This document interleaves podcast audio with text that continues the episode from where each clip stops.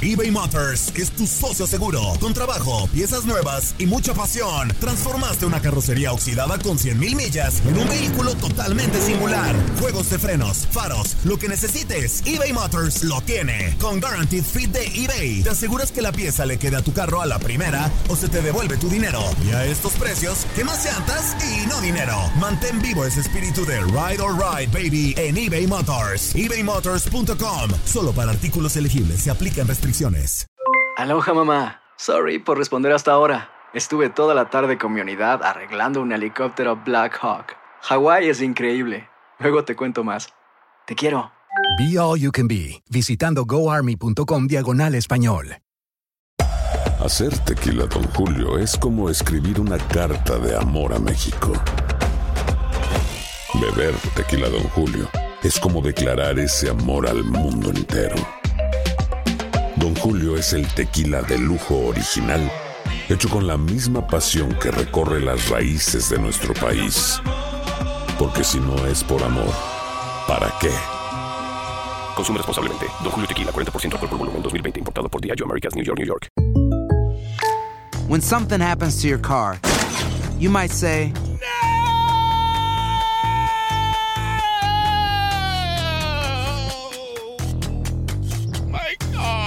but what you really need to say is something that can actually help. Like a good neighbor, State Farm is there. And just like that, State Farm is there to help you file your claim right on the State Farm mobile app. So just remember, like a good neighbor, State Farm is there. State Farm, Bloomington, Illinois.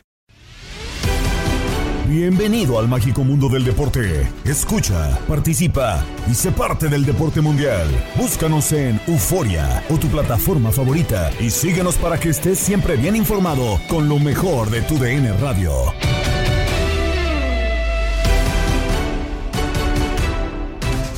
Bienvenidos a un nuevo episodio del podcast Lo mejor de tu DN Radio. Gabriela Ramos les saluda.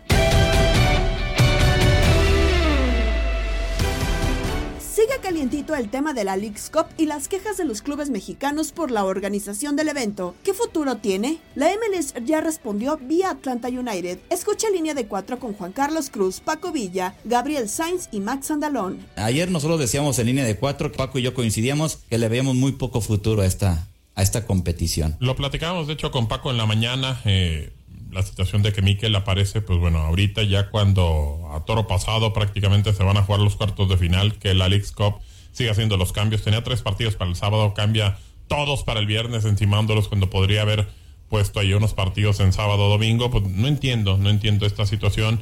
Eh, y, y lo que hemos platicado, Paco, eh, Max, eh, eh, Chiquis, que, que bueno, de repente eh, esta situación de por qué no, pues unos grupos en, en México, unos grupos en Estados Unidos, al final si quieren a partir de cuartos, semifinales, pues ya que se haga todo allá. Pero eh, también creo que el tema de quejarte de los viajes tampoco es como que relevante, pero... Pero bueno, pues igual les han afectado o han afectado en alguna situación en tema de logística que se puede mejorar, pero ¿por qué no también en algún momento hacerlo todo el torneo en México? Vaya, si es que quieren que esto siga avanzando, porque parece que No, eso no va a no hay manera. Sí, yo no hay también, manera. yo no. Sí, lo, lo veo muy difícil. Y ayer lo decía Paco, en México, pues imagínate cuánta Es gente va a ir, o sea, no, no. Y, y como lo platicábamos, Paco, en la mañana, incluso porque pues el actual campeón de CONCACAF Liga de Campeones es León, visita ida y vuelta. A mí me tocó estar en la cancha de, de León y la neta, Los Ángeles no apareció. No apareció, apareció en algún momento porque hizo una anotación y medio se complicó, pero... Y fue jugada estaba- de pelotazo, Ah, velocidad y claro, vámonos. O sea, no fue que realmente cambiaran, generaran Claro. buen fútbol, algo por el estilo. Sí, tiene mucho, Entonces tiene mucho, mucho, que, ver. que ver el poder jugar en tu estadio, con tu gente, con tu público, con otro ambiente diferente. Y, y eso creo que, como bien decía Miquel, va a ser muy difícil que se vean eh, el, el, el pie, el suelo igual de parejo, creo yo, Paco, ¿no? Sí, de acuerdo. Yo, yo no le veo eh, gran futuro para jugarse en México. ¿eh? El asunto está más que destinado para que se haga en los Estados Unidos. Claro.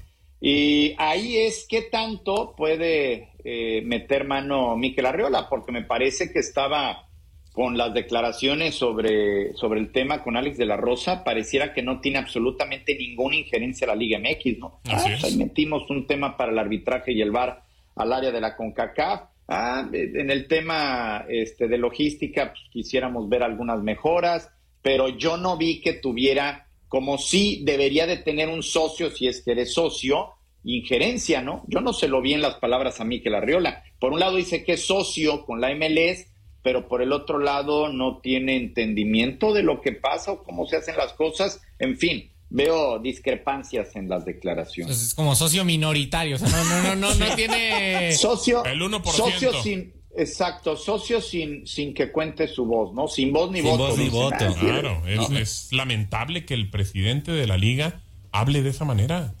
O esa impresión me dio, ¿eh? Esa Esa impresión. impresión da. De acuerdo. Y ayer también lo platicábamos. Eh, y creo que tú le decías, no sé, Max, no quién lo decía. Vienes acá, ok, quieres, lo hacemos con Ah, mis sí, reglas. o sea, que está en posición sí. de mejor posición de negociar la MLS, porque ya lo Claro. decíamos, salvo el tema, salvo el tema deportivo, de quedar bien y, y de que tu liga se vea, pues, digamos, bonita o competitiva, la MLS no tenía nada más que ganar. O sea, la Liga MX, todo el Oye. dinero. ¿Qué pasó, Paco? Pero ¿saben qué? Si van, si van a meter la, la Leagues Cup igual que ahora a mitad del torneo, que se olviden.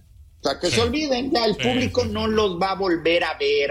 Punto. Claro. Ah, lo quieren hacer este como pretemporada y demás, está bien. Y también va a bajar. pretemporada. También va a bajar. Eh, También va a bajar. Pero lo quieren hacer como ahora, ¿saben qué? Llévense tu torneo y bueno, pues ahí este, a ver, a ver quién lo ve. A ver Sí, quién lo ve. Totalmente de acuerdo. Eh, ahora, con todo esto, me parece la Liga Mexicana ha perdido más de lo que ha ganado. Al no sé en sí. tema de dinero, sin- en sí. el tema Hasta- deportivo. hasta prestigio. En, en prestigio, en, en mu- en muchas cosas. tema ¿no? deportivo todo lo ha perdido, que, o sea, Bueno. todo lo que se podía perder en el torneo lo perdió. Hasta en conferencias de prensa, porque esto fue lo que dijo Joseph Martínez y Gerardo el Tata Martino en conferencia de prensa. A ver, los escuchamos y lo platicamos. porque dijeron que, que venir aquí era muy fácil. Pero bueno, eh, creo que se fueron a casa no tan tan fácil ni tan felices, pero bueno, esperemos que para la próxima. Del tema de los viajes y de los lugares de entrenamiento y de la localía. Y vuelvo a decir algo que expresé creo que hace dos conferencias atrás. Eh, eh, eh, la MLS no, dijo, eh, nosotros vamos a hacer un, un torneo, pero lo hacemos como nosotros queremos. El que quiere venir juega y el que no quiere no viene. No, se- la CONCACAF organizó un torneo, llamó a, a la liga de la MLS, llamó a la Liga MX, se sentaron, vieron cómo iba a ser el torneo, cuánta plata iban a ganar, cómo era el negocio, porque nos olvidamos que el negocio les gusta todo y después vienen las protestas. Entonces el negocio te cerraba, te gusta cómo es eh, el, calendario, aceptás jugar los partidos todos en Estados Unidos, entendés que, que a lo mejor vas a tener que viajar mucho más que los equipos de Estados Unidos, por lógica consecuencia de jugar siempre de visitante. Entonces cuando te pas, cuando vos aceptás todo eso, ahora no tenés lugar para los reclamos. Y en todo caso, si cada club quiere reclamar, a quien tienen que reclamarle al presidente de la Federación Mexicana, no a los organizadores del torneo, el que aceptó las condiciones el presidente de la Federación Mexicana. Primero Joseph Martínez dijo, creían que iba a estar fácil, ya se fueron para su casa y ahí para la otra. Y Gerardo Martino, ya lo escuchamos, ¿no? El No, culpable es el presidente de la federación y después los que aceptaron. Y que el negocio y que todos ahí están en el negocio. ¿Por qué no decía tanta cosa cuando era eh, eh, que un tipo más importante para mí eh, en el fútbol? Porque hoy es. eh, sí, pues lo más importante es que dirige a Messi en el Inter Miami. Pero realmente era un tipo seleccionador de México y nunca lo escuché diciendo esto: del negocio, de lo que hacía, de lo que pasaba, de los juegos, de lo que organizaban el presidente de la federación y demás. Yo lo veo muy envalentonado y, y vaya. Qué lástima de un tipo que pensamos que era muy congruente al principio y decíamos también hace poco también mencionó porque Pero lo que dice hoy es incongruente. Ah, pero hace mucho- completamente no, incongruente. Lo que dice Lo que dice hoy no. incongruente. Lo que lleva diciendo Mucho tres años más o Pero a menos. ver, lo de hoy, Sí, sí, lo de esta vez, ¿es incongruente? No, a ver, no tiene incongruencia, pero, pero no lo dijo cuando estaba. Estoy de en acuerdo. la Después pasamos a ese tema. Sí, sí, sí, Estoy no, de acuerdo. Las cosas siempre hay que decirse, ¿no? Claro, Pero hoy en lo que dice, ¿tiene congruencia o no la tiene? En algunas cosas sí, en otras no. Creo que. Para mí sí. eh, eh, eh, ¿En todo? Mm, bueno, también algunos, o sea, Ah. lo del tema, quizá, o sea, por una parte, digo, entiendo lo del tema de, de- de que tú aceptas esas reglas al principio, aunque sí también los que han salido a quejarse de, de- de Liga MX no es, eh, o sea, ¿cómo decirlo? Sobre todo se hablaba del Arcamón en conferencia de prensa, que fue de los que más eh, se quejó por ahí, técnicos, jugadores, Henry Martin también por ahí dijo que, Es que sí, esperaba sí que- se quejaron todos, la verdad. Todos. no, sí, pero, pero lo que voy, o sea, creo que quizá, o sea, hoy veo, si veo que un directivo de la Liga MX se queja, ahí sí quizá tendría que decir, oye, pero espérate, tú, tú aceptas antes. Ya si un, director técnico, quizá un jugador, a lo mejor ahí sí le doy un poquito más de validez por el tema de que pues, es una decisión que finalmente no, no, no les competía a ellos.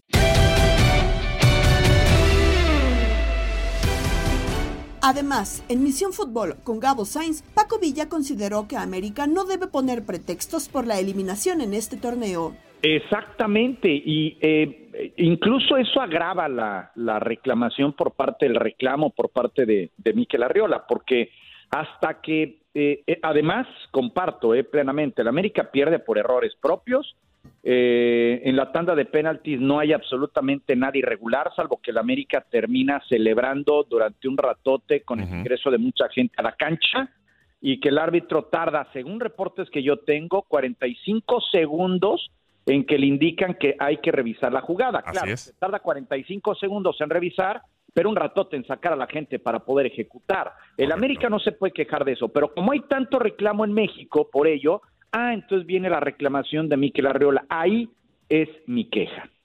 Y creo que pues, se ve se ve mal eh, porque como bien dices Paco, hubo otros partidos en los cuales hubo otras situaciones y no había reclamado. Y a ver, no es nada en contra de América, pero ¿por qué hasta que pasó con América viene esta situación?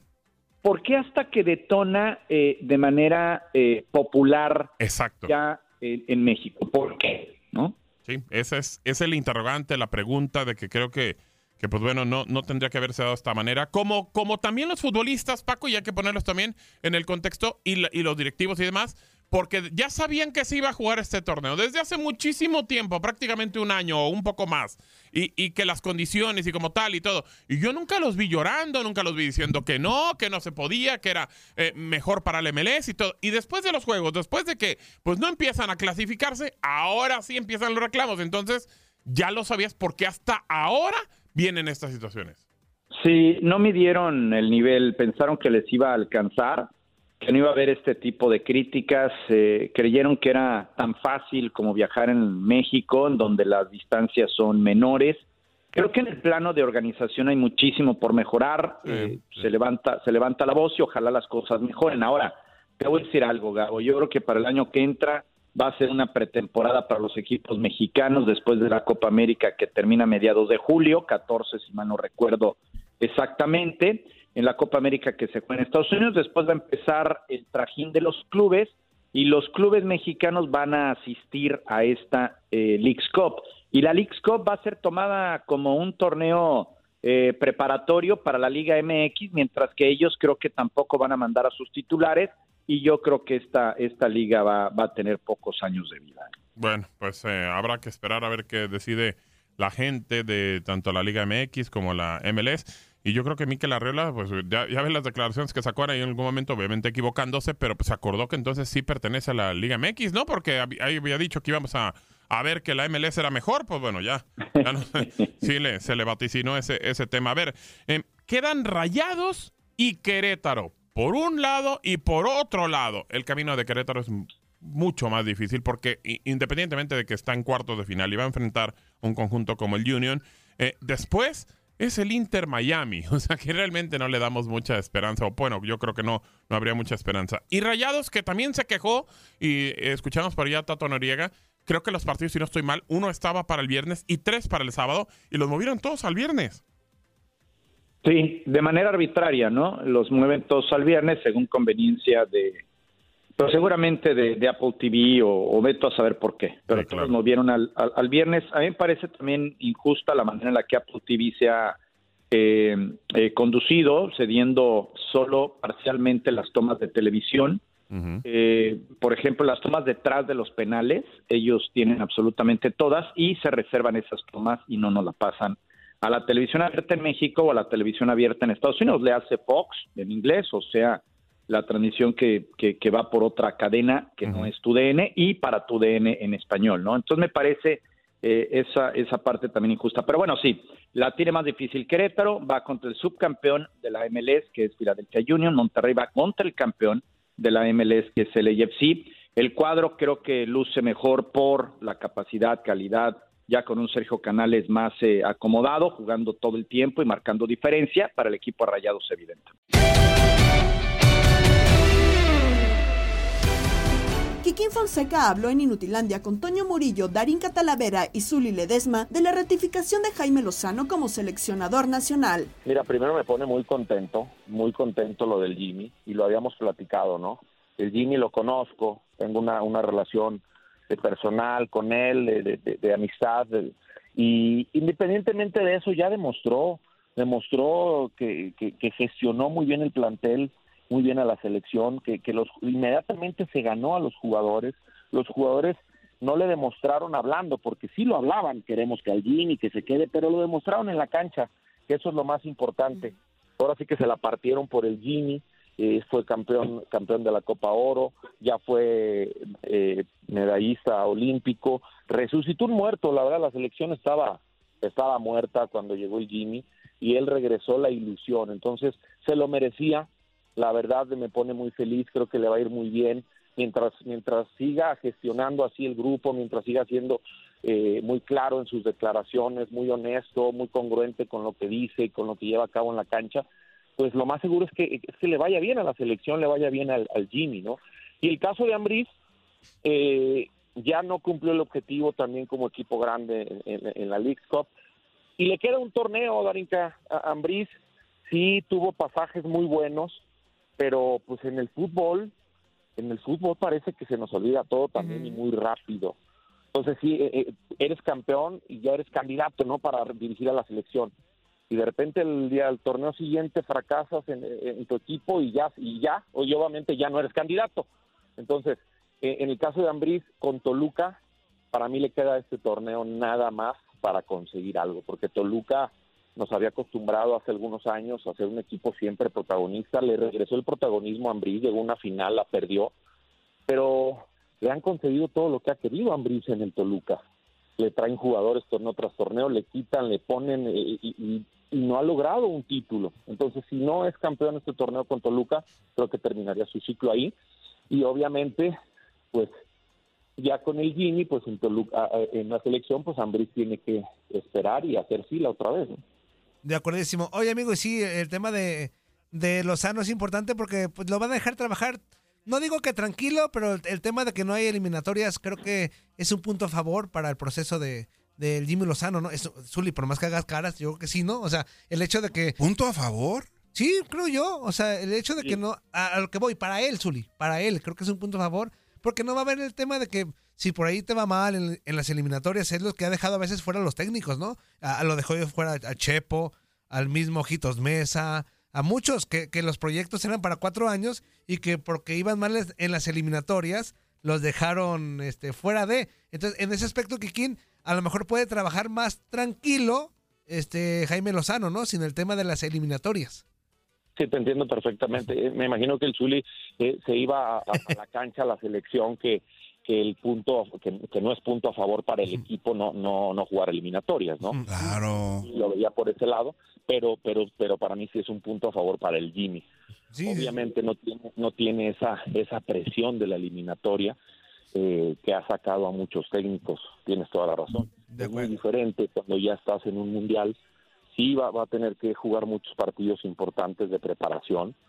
Eh, viene la Copa América también, que es otro torneo que vamos a ver cómo le, cómo le va a la selección, que también puede causar mucha presión y, puede y, y, se puede analizar o evaluar el trabajo de un técnico para, para seguir o no seguir. Pero sí, si no tienes eliminatoria, pues te quita, te quita un torneo donde si te va mal, puedes quedar fuera de tu puesto. Estoy de acuerdo en eso. Ya en lo futbolístico, bueno, si a la selección pues le viene mejor que hubiera eliminatoria.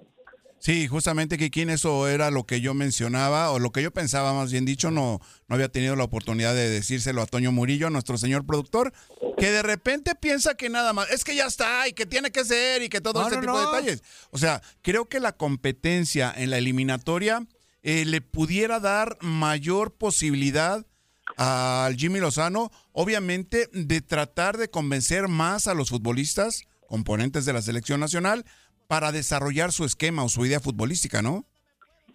Sí, sí, sí, de acuerdo. Mientras juegues más torneos, eh, participes más torneos importantes, claro, vas eh, vas eh, implementando un esquema de juego, vas viendo, vas trabajando más con los jugadores. Por supuesto que puedes aumentar eh, el nivel futbolístico, ¿no? Pero pues en el caso de, de no tener esa, esa presión como tú como técnico de que, híjole, si estoy mal en la eliminatoria, pues seguramente está en duda mi puesto, en eso pues sí le viene bien al Jimmy, aunque ojo, también los técnicos, y ya lo sabemos todos, los técnicos en los equipos sí puedes firmar uno, dos años, tres años, lo que mandan son los resultados. Sí, claro.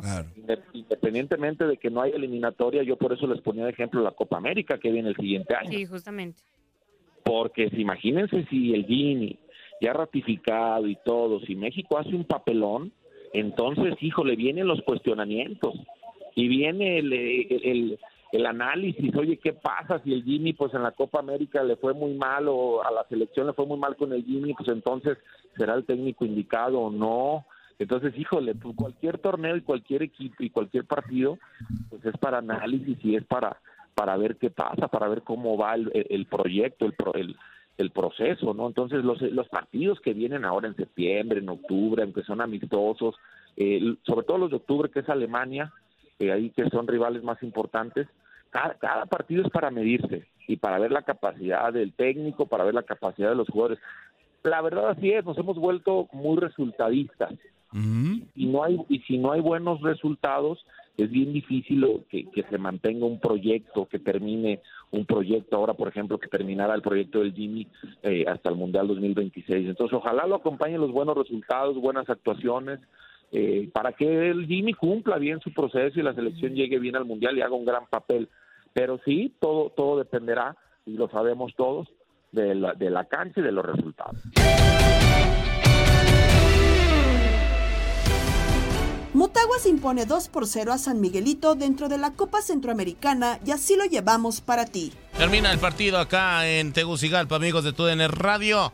Triunfo 2 a 0 para los locales. Julio Iker, platíquenme qué pasó en el partido. Pues lo que pasó en el partido es que a partir de hoy podemos saludar al nuevo líder del sector de de la Copa Centroamericana. Se trata nada más y nada menos que de Motagua. Y el partido en el primer tiempo empezaba interesante porque tuvimos en esos primeros minutos mucha acción y mucha versatilidad por parte de Motagua y sobre todo por parte del número 10 del equipo hondureño de Jason Mejía que terminó por marcar el primer gol del partido, el que sería el primero de sus dos goles a lo largo de los 90 minutos con un remate muy bueno eh, de parte interna al poste más lejano del arquero de San Miguelito.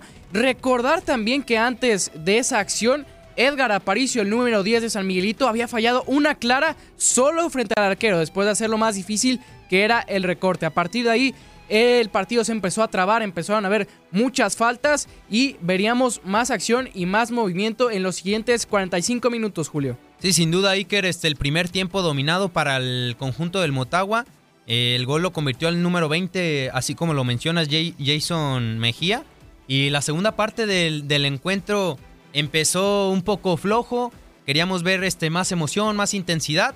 Pero fue hasta el minuto 60 donde Jason Mejía otra vez este, convierte la dosis, hace su doblete y hace su, su segundo gol en esta campaña de la Copa Centroamericana. Creo que fue un partido movido, queríamos ver eso. Y por parte del Sporting de San Miguelito también hizo varios cambios que lo ayudó demasiado, demostrando más ataque, más, más en la ofensiva.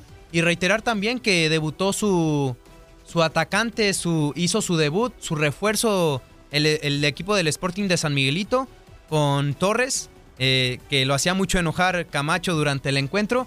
Pero. Gracias, Gabriel Torres. claro, también Gabriel Torres estuvo cerca de concretar una jugada. Lo vimos ese, esa derecha que tienen, pero voló el, el arquero, el capitán eh, Ruger del parte del, del, Motagua. Sin duda también cabe a, recalcar que fue un trabajo bien hecho para Aparicio.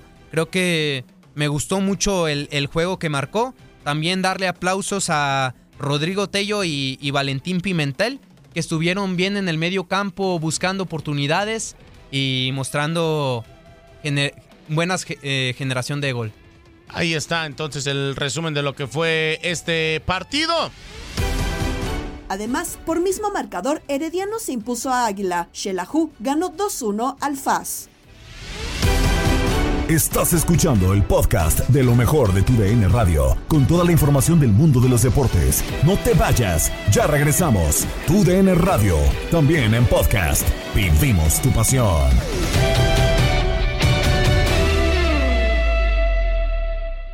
eBay Motors es tu socio seguro. Con trabajo, piezas nuevas y mucha pasión, transformaste una carrocería oxidada con 100.000 millas en un vehículo totalmente singular. Juegos de frenos, faros, lo que necesites, eBay Motors lo tiene. Con Guaranteed Fit de eBay, te aseguras que la pieza le quede a tu carro a la primera o se te devuelve tu dinero. Y a estos precios, ¿qué más llantas y no dinero? Mantén vivo ese espíritu de Ride or Die Baby en eBay Motors. ebaymotors.com. Solo para artículos elegibles. Se aplican restricciones. Hola, hola, aquí Gabriela Ramos interrumpiendo un momento la programación para invitarlos a que escuchen todos los días lo más destacado de la información deportiva en el podcast Lo mejor de tu DN Radio a través de la app Euforia. Edson Álvarez ya es jugador del West Ham United y Jorge Rubalcaba de Standard Lieja sigue la pretemporada de la NFL a menos de un mes que dé inicio. Nos tiene más información Andrea Martínez en Contacto Deportivo. Edson Álvarez se convirtió en refuerzo del West Ham United de la Premier League de Inglaterra luego de las arduas negociaciones entre su anterior club, el Ajax de Ámsterdam y el conjunto inglés para llegar a un acuerdo por los próximos cinco años eh, y sin revelar una cantidad oficial por el traspaso. De esta manera, Edson Álvarez disputará la temporada 2023-2024 en la Premier League de Inglaterra, donde también milita su compatriota Raúl Jiménez, quien recién dejó a los Wolves para militar en el Fulham. Edson Álvarez jugó un total de 98 partidos en la Eredivisie con Ajax con un saldo de 7.235 minutos en cuatro temporadas. Anotó 10 goles en la Liga de los Países Bajos. A nivel de copas, tanto en la Copa de Holanda como en competiciones de Europa, Champions League y Europa League, el Machín jugó 16 en la Copa local y 33 en torneos europeos con tres anotaciones. Sus títulos con el Ajax fueron dos ligas, una Copa y una Supercopa. En esa temporada tuvo participación en la Supercopa que perdió el cuadro de Ámsterdam ante el PSV Eindhoven, perdón, por 5 a 3. El Machín se convirtió así en el cuarto jugador mexicano en la historia de los Hammers. Al respecto nos cuenta más Max Andalón. El Machín llega al país de la Rosa. Edson Álvarez es nuevo futbolista del West Ham de la Premier League, un territorio que hasta el momento ha sido poco amigable con los mexicanos y en el que pocos futbolistas nacionales han podido triunfar. Jared Borghetti fue el primer azteca en llegar a tierras británicas, arribando al Bolton Wanderers. La Premier League le costó en especial manera, ya que aunque el zorro del desierto marcó 5 goles en 13 partidos en el resto de competiciones, incluyendo la Copa de la UEFA, solamente pudo marcar en dos veces en 19 juegos en liga, lo que supuso su regreso a la Liga Mexicana en solamente un año. Una andanada de compatriotas se fue sin estar más de un año en Inglaterra. Neri Castillo se fue sin marcar un gol con el Manchester City. Pablo Barrera solamente estuvo convocado a un juego en la segunda mitad del año. Guille Franco solamente anotó en cinco ocasiones en la temporada, mientras que Giovanni Dos Santos fue prestado a otros tres equipos en cuatro años con el Tottenham. Carlos Salcido fue ligeramente más regular, pero el cerrar el año como titular no impidió que dejara el Fulham. Carlos Vela era la promesa importante que parecía cambiar el destino del mexicano en Inglaterra. El bombardero estuvo de los 20 a los 22 años en el Arsenal. Sin embargo, no despuntó como se esperaba y se marchó cedido a diferentes clubes para posteriormente ser vendido a la Real Sociedad, donde mostró su mejor versión y llamó la atención de la élite del fútbol mundial. La primera excepción a la regla fue Javier Hernández. El mexicano supo aprovechar los minutos que le dio Sir Alex Ferguson y quitó de la titularidad al búlgaro Dimitar Berbatov y se convirtió en el segundo mexicano en jugar una final de la UEFA Champions League haciéndolo como titular. Chicharito se convirtió en su momento en el cuarto máximo anotador no británico en la historia del United, siendo hoy por hoy el sexto, habiendo sido superado por Bruno Fernández y Anthony Marshall para posteriormente tener un paso no tan exitoso por el West Ham. Raúl Jiménez es otro mexicano que dejó una huella imborrable en la historia de otro club inglés, el Wolverhampton. 17 goles y 8 asistencias convirtieron en su primer año a Raúl en un ídolo en el Molineux Stadium. La 19-20 fue el año de su explosión. 27 goles y 10 asistencias fueron la cuota que convirtieron al nacido en Tepeji del Río en el máximo anotador en una sola temporada con el Wolverhampton y su máximo goleador no nacido en el Reino Unido. El único futbolista que queda en un punto medio entre fracaso y triunfo es Miguel Ayun. El ex americanista llegó al Watford cuando estaba en la Championship, consiguiendo el ascenso a la Premier League. En su debut el veracruzano marcó, sin embargo con apenas tres partidos jugados, fue traspasado al Porto apenas en el inicio de su aventura en la Premier League. Con su traspaso al West Ham, Edson Álvarez se convierte en el decimoprimer mexicano en llegar a la Premier League, un territorio inhóspito y complicado para los mexicanos. Para tu DN Radio, Max Andalón.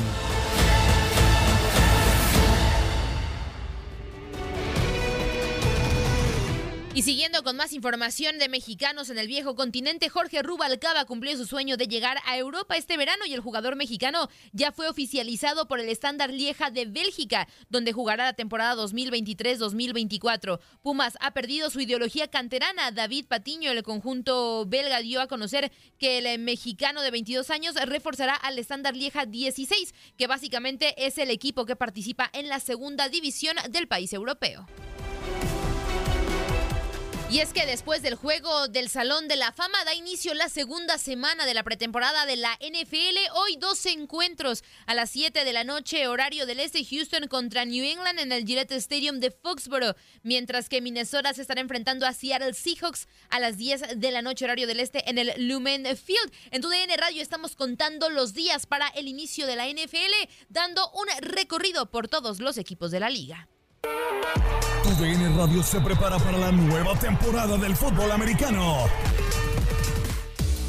Solo 28 días para la temporada regular de la NFL y el camino rumbo al Super Bowl 58 está aquí. 32 días, 32 equipos. Hoy, los Broncos de Denver. Después de una temporada sorprendentemente decepcionante de Russell Wilson y compañía, los Broncos quieren volver a dar pelea en la división más complicada de la liga. Kansas City has beaten Denver in 14 straight meetings. Y es que el ex coreback de Seattle tiene sed de revancha. Ahora, con el regreso a la NFL de uno de los mejores head coaches de la actualidad en Sean Payton, las expectativas con el equipo de Denver vuelven a estar presentes. Tampoco podemos olvidar el talento en cada una de las líneas del campo.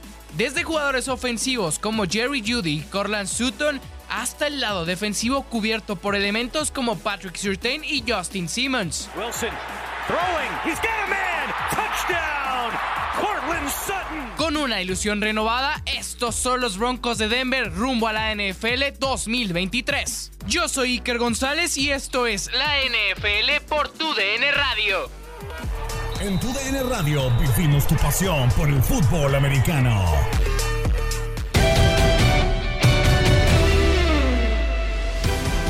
Ya decíamos que estamos cerca del arranque de la NFL y de la fortaleza de los equipos previo al 7 de septiembre. Habló Toño de Valdés en el vestidor con Tate Gómez Luna y Horacio Joffre. Yo no lo veo, Horacio, la verdad.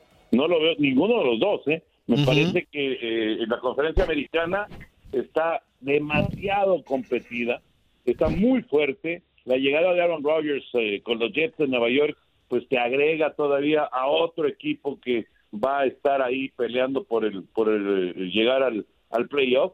Así que eh, yo, yo lo veo muy competido. A Houston no lo veo en playoff definitivamente. A Nueva Inglaterra, eh, con todo y Bill Belichick, lo veo último de su división. O sea, ¿cómo, cómo le va a poder competir Nueva Inglaterra a, unos Bills de Buffalo que pues todos o muchos pensamos que están a, un pasito de, de ahora sí ser equipo de Super Bowl? le falta Josh Allen, claro, y, y este, es una asignatura pendiente que tiene el coreback de, los Bills. Eh, pero bueno, los Jets tienen mucho talento y ahora tienen a Rodgers. Miami, mencionabas de Tomo Bailoa, me parece que eh, si, si está sano, Miami también va a ser un, un pelear por playoff. Así que Nueva Inglaterra, sinceramente, lo veo en el último lugar de, de su división. Son dos equipos que, sinceramente, no, no, como que no, no tienen eh, mucho que ofrecer a sus aficionados este año, ¿no? Sin duda alguna. Y, y, siguiendo en la línea de los que van a tener actividad el día de hoy, eh, Toño, eh, los vikingos de Minnesota, en ese norte de la Nacional, ya sin Aaron Rodgers, los empacadores de Green Bay, podremos ver eh, que puedan pelear algo en esa, en esa división. Y por parte de los Seattle Seahawks también, eh, ¿qué esperar de este, de este equipo que antiguamente pues fue referente de esta conferencia nacional? Sí, sí, y que vi, vivió, digamos, un cambio eh, que es demasiado fuerte, ¿no? Perder a tu coreback, uh -huh. eh, en este caso a Russell Wilson, sí provocó pues una, una fuerte sacudida en Seattle, eh, pero bueno, hay que decir que Gino Smith, la verdad es que cumplió eh, mucho más allá de las expectativas, lo hizo, lo hizo muy bien y, y logró pues, ganarse la confianza de, de, la, de la organización para, para mantenerse como, como el titular. Eh, la, la división que mencionaste, donde está Minnesota, donde está Green Bay, Detroit, Chicago, el norte de la Nacional, para mí esa es la, la división eh, más difícil de pronosticar de todas. Eh, Muchos, muchos están diciendo que Detroit, que llegó el momento de, de Detroit, que llegó el momento de cambio, que llegó el momento de, de para, para Goff de, de, de- de mostrar eh, pues ese, ese nivel que lo llevó al Super Bowl con, con los Rams, pero eh, yo sinceramente yo veo eh, muy difícil de pronosticar la división. Green Bay es una enorme incógnita ya sin Rodgers. Eh, Minnesota yo veo un equipo lleno de talento, pero que no termina de, dar el paso adelante. Chicago yo creo que tiene en, Justin Fields a, a- uno de los quarterbacks eh, más talentosos de toda la liga, pero no termina de ser eh, ese, ese equipo que está esperando su afición. Eh, y Detroit, pues ya, ya vimos que, digo, para que pongan a Detroit en, en el juego inaugural de campaña regular, la NFL está considerando que Detroit va a tener un muy buen año y que puede competirle de, de buena manera a Kansas City en el arranque de la temporada. Entonces, pero yo sinceramente veo esa división muy difícil de pronosticar. Eh, Antonio, con respecto a Zach Martin, con, con los Cowboys, ya, ya la negociación ha llegado a un punto muerto, ya, ya no se vuelve atrás, ¿no? Parece que no, es una pena, ¿eh? Es una Sí, pena claro, y lo van claro. a extrañar. Lo van a extrañar, es un jugador clave. eh, y si y si pierden a, a, a Martin, eh, yo no sé. de- de- hay que recordar que Dak Prescott ha pasado eh, por, por lesiones muy fuertes, muy importantes.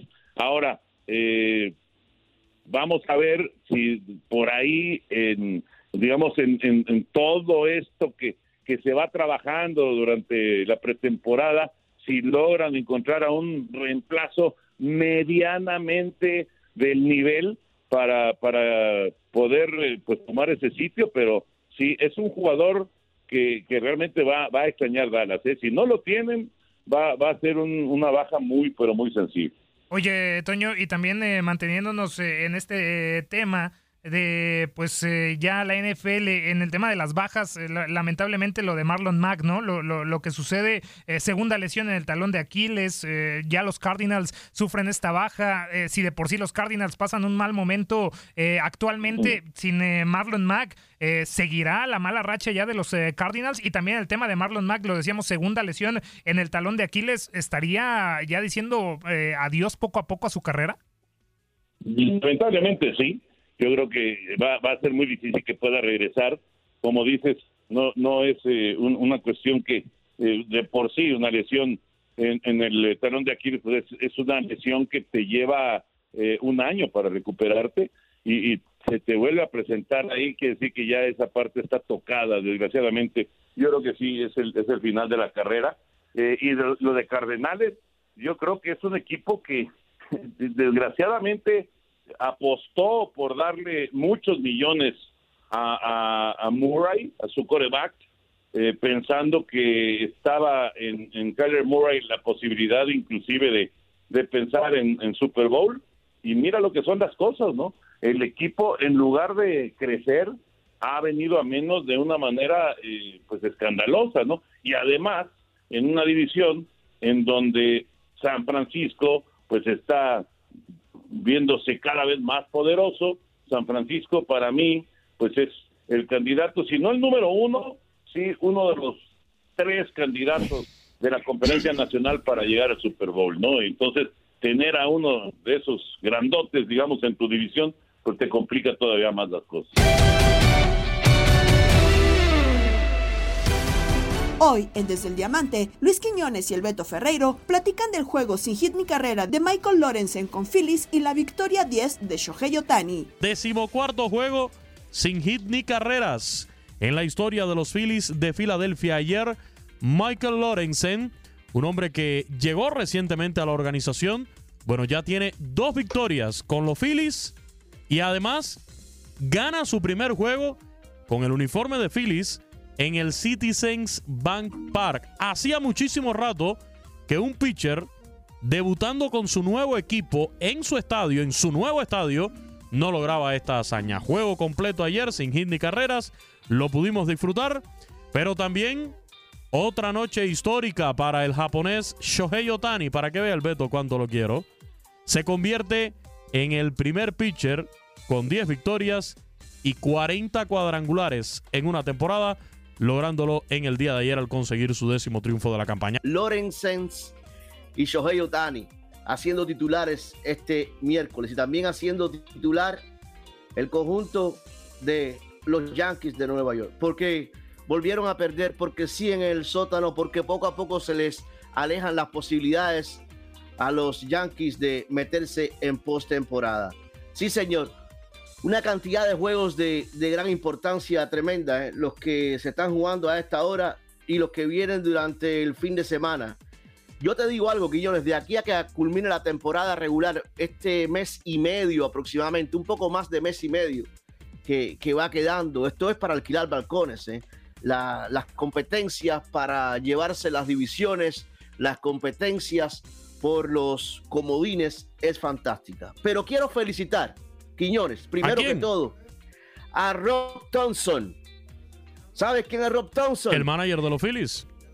Porque ayer dejó que este muchacho completara la hazaña. ¿Cuántas veces? Y yo lo entiendo, fíjate, en este béisbol moderno, me tengo que acostumbrar, no tengo otra eh, opción o me tengo que dedicar a otra cosa. Me tengo que acostumbrar al béisbol del 2023, a los tiempos que corren. Pero ya Rob Thompson dejó que el muchacho terminara la hazaña, dejó que el muchacho tuviera su noche más espectacular, no solamente como pelotero, sino en su vida, porque así mismo lo reflejó. ¿eh?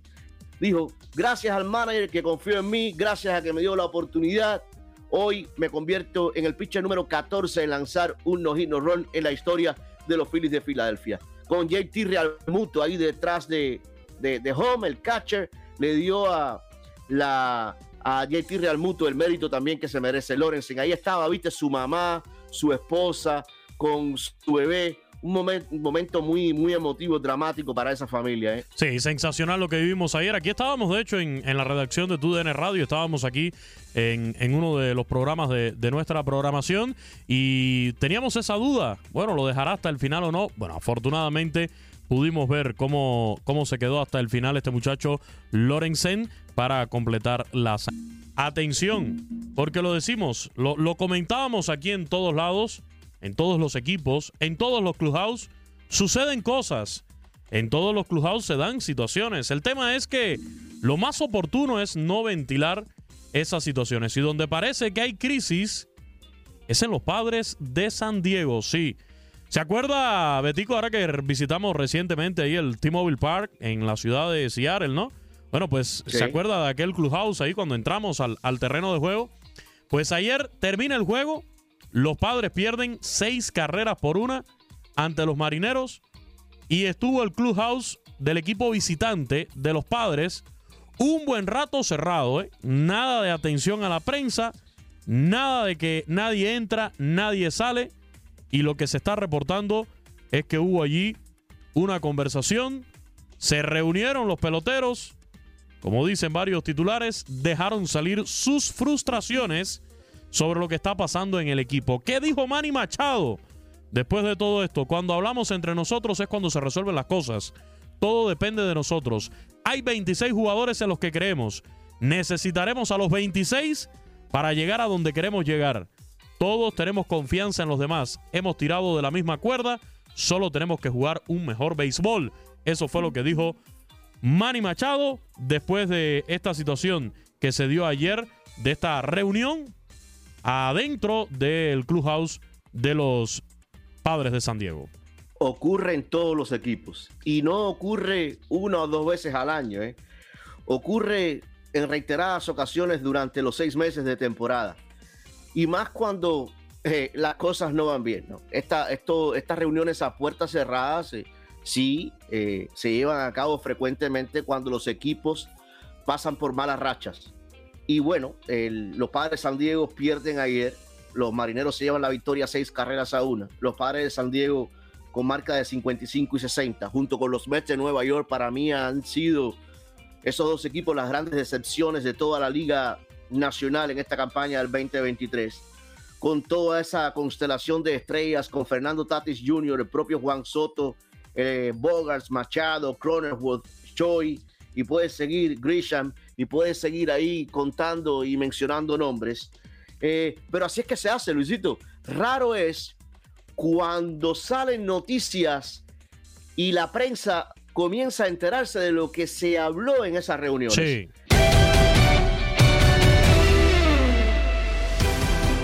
Es momento de despedirnos, pero, como siempre, con los datos y festejados que nos tienen en locura, Hoy celebramos al niño del pastel. ¡Feliz cumpleaños te deseamos porque en locura estamos!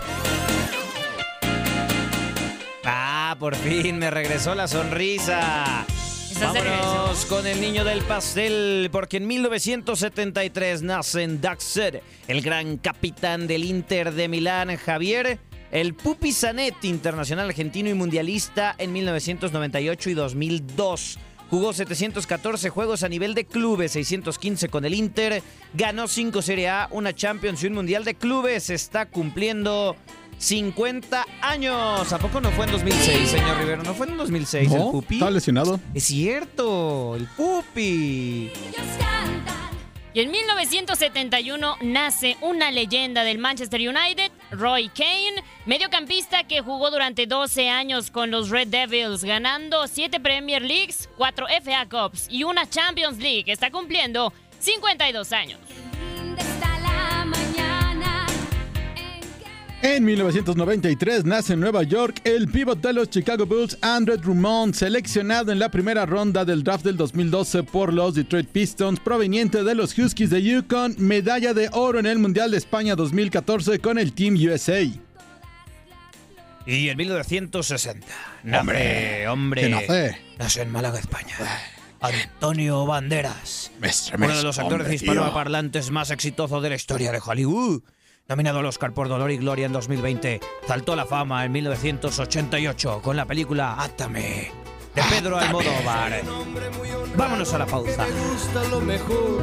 A mujeres no me falta ni el dinero ni el amor. Jineteando en mi caballo por la sierra yo me.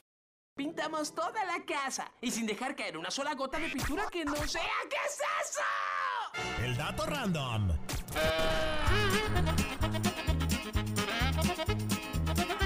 Ya lo platicábamos, malas noticias para el Real Madrid a días del inicio de la liga. Thibaut Courtois se rompió el ligamento cruzado en una de sus rodillitas en el entrenamiento y el equipo merengue ha salido al mercado y al parecer su reemplazo será el marroquí del Sevilla, Yacine Bono. Y esta noche a las 7 del Este comienzan los cuartos de final de la Copa Mundial Femenil con el duelo entre España y Países Bajos. Más tarde Japón y Suecia se disputarán un lugar en las semifinales. Ayer, ah no, hoy no. Ayer en la Copa Libertadores, Boca Juniors venció por 4 a 2 en penales a Nacional de Montevideo y avanzó a cuartos de final, en donde se medirá al ganador del duelo de hoy entre Racing Club y Atlético Nacional, que llega con ventaja de 4 a 2 en el global. En el otro duelo del día, Olimpia de Paraguay chocará contra el Flamengo. Y en los resultados al momento de las grandes ligas, los Tigers le están ganando 3-0 a los eh, Twins, los Toronto Blue Jays cayeron 4-3 ante los Cleveland Guardians. Los, eh, eh, bueno, Pittsburgh superó 7 a 5 Atlanta y los Orioles de Baltimore evitaron la barrida ante los Astros, a quienes doblaron como Octavio por 5 a 4. Usted, usted me dijo, al señor Rivero, usted me dijo que usted los subtítulos no, que a usted le gustan más dobladas. Así dijo. Vamos con esto.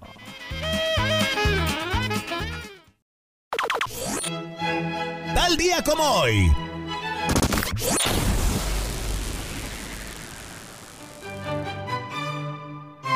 En el 2003, Manchester City juega su primer partido en su nuevo estadio, el Etihad Stadium, en este momento conocido como City of Manchester Stadium. Su rival fue el Barcelona y los locales ganaron eh, por 2 a 1. El primer gol fue anotado por Nicolás Anelka. Y en el 2008, el nadador norteamericano Michael Phelps gana su primera medalla de oro en los Juegos Olímpicos de Beijing, en donde impondría un récord con ocho metales áureos conseguidos en una sola cita olímpica. En 1984, gustó mi señores? Michael Jordan lidera a Estados Unidos a la conquista de la medalla de oro en los Juegos Olímpicos de Los Ángeles, venciendo a España por pizarra de 95, 96 a 65. En 1979, luego de dejar a los Jackson 5, Michael Jackson lanza su primer disco como solista. Off the Wall, que vendió más de 20 millones de copias. Y está en la lista de los discos más vendidos en la historia de la música. ¡Qué rolón! Esta es buenísima. El bajeo, el bajeo. Uy. Échate un gritito así, Rubio, por favor, para despedirnos.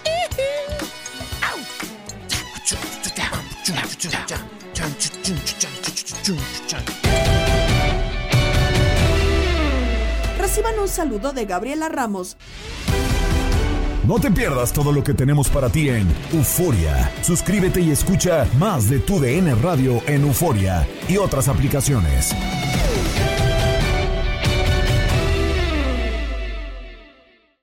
Hay dos cosas que son absolutamente ciertas. Abuelita te ama y nunca diría que no a McDonald's. Date un gusto con un Grandma McFlurry en tu orden hoy. Es lo que abuela quisiera. Barapapapa. En McDonald's participantes por tiempo limitado.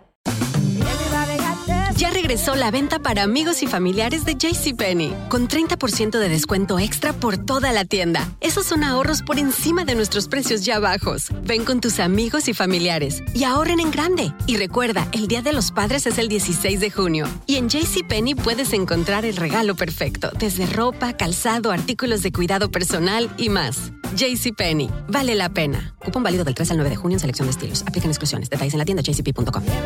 eBay Motors es tu socio seguro. Con trabajo, piezas nuevas y mucha pasión, transformaste una carrocería oxidada con 100.000 millas en un vehículo totalmente singular. Juegos de frenos, faros, lo que necesites, eBay Motors lo tiene. Con Guaranteed Fit de eBay, te aseguras que la pieza le quede a tu carro a la primera o se te devuelve tu dinero. Y a estos precios, ¿qué más llantas y no dinero? Mantén vivo ese espíritu de Ride or Die Baby en eBay Motors. ebaymotors.com. Solo para artículos elegibles. Se aplican restricciones. The Home Depot tiene el regalo ideal para el papá que hace de todo por su familia, como tener el césped cuidado y el patio limpio para disfrutar más del verano juntos. Además, te llega hasta tu puerta con entrega el mismo día. Obtén hasta 150 dólares de descuento en herramientas inalámbricas para exteriores de Milwaukee. El mejor regalo para papá lo encuentras en The Home Depot. Haces más, logras más. Orden artículos seleccionados en inventario antes de las 4 pm, sujeto a disponibilidad.